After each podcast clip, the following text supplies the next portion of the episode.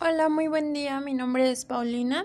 Hoy les voy a hablar sobre la reforma energética, sobre instituciones en materia energética, sobre el gas shale, su extracción e impactos. Bueno, voy a comenzar hablando sobre la reforma energética. Consiste básicamente en modificaciones a los artículos 25, 27 y 28 de la Constitución. Eh, permite a empresas privadas participar en la exploración y extracción del petróleo a través de diferentes contratos con el Estado mexicano, como de utilidad compartida o de producción. Mantiene la propiedad de la nación sobre los hidrocarburos que se encuentran en el subsuelo. Moderniza y fortalece, sin privatizar, a petróleos mexicanos y a la Comisión Federal de Electricidad, como empresas productivas del Estado 100% públicas y 100% mexicanas. También reduce la exposición del país a los riesgos financieros, geológicos, ambientales en las actividades de exploración y extracción de petróleo y gas natural. Atrae mayor inversión al sector energético mexicano para impulsar el desarrollo del país.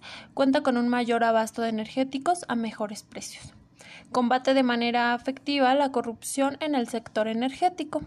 Estos objetivos se ven traducidos en beneficios concretos para nosotros los mexicanos. Por ejemplo, baja las tarifas eléctricas y baja el precio del gas natural. Logra tasas de restitución de reservas probadas de petróleo y gas natural superiores al 100%. Aumenta la producción de petróleo de 2.5 millones de barriles diarios que se producen actualmente a 3 millones de barriles en 2018 y a 3.5 millones de barriles en 2025. Bueno, esto es básicamente eh, a lo que se refiere la reforma energética. Ahora les voy a hablar eh, especialmente de tres instituciones en materia energética.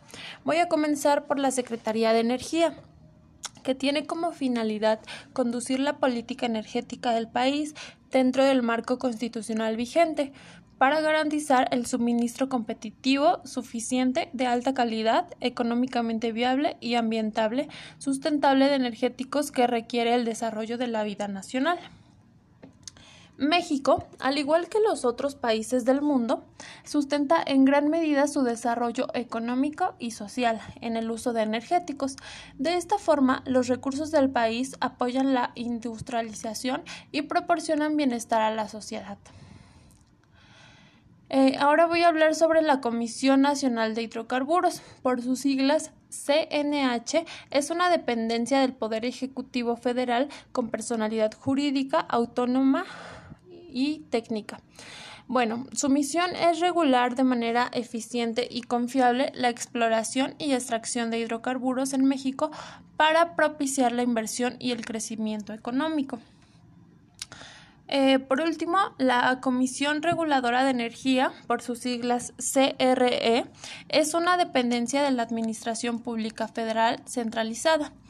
Em, bueno, eh, de acuerdo al artículo 28 de la Constitución, eh, establece que la Comisión fomentará el desarrollo eficiente de la industria, promoverá la competencia en el sector y protegerá los intereses de los usuarios y propiciará una adecuada cobertura nacional y atenderá a la confiabilidad, estabilidad y seguridad en el suministro y la prestación de los servicios.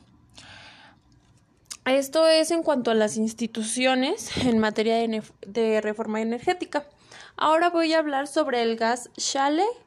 Eh, bueno, este se trata de un gas natural que se encuentra atrapado en sedimentos de roca abundantes en esquisito y otros materiales orgánicos a profundidades aproximadamente de 1000 a 5000 metros.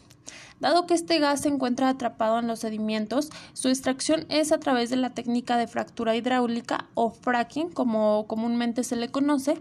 Esta técnica parte de la perforación de un pozo vertical, la cual, una vez alcanzada la profundidad deseada, viene acompañada de una perforación horizontal que puede extenderse entre 1 y 1.5 kilómetros. Esta perforación se repite en diferentes direcciones, partiendo del mismo pozo de perforación vertical inicial. Una vez hechas estas perforaciones y debido a la baja permeabilidad de la roca, es necesario fracturar la roca a través de una inyección con una mezcla de agua, arena y sustancias químicas a elevada presión para permitir el flujo y la salida del gas. Pero este el flujo disminuye muy pronto, por lo cual eh, para mantener la producción es necesario realizar continuamente este proceso de fractura hidráulica en un mismo pozo. Bueno, las desventajas que tenemos o el impacto que, que podríamos ver es Mm, la disminución de disponibilidad de agua para los seres humanos y los ecosistemas, ya que se requieren de 9 a 29 millones de litros para la fractura de un solo pozo. Otro tema importante es la contaminación de las fuentes de agua. Y por último, las emisiones de gases contaminantes. La extracción, procesamiento, transporte, almacenamiento y distribución del gas eh, supone la emisión de sustancias contaminantes para la atmósfera. Y bueno, por mi parte sería todo. Espero les haya quedado eh, claro el tema. Y pues que tengan un excelente día.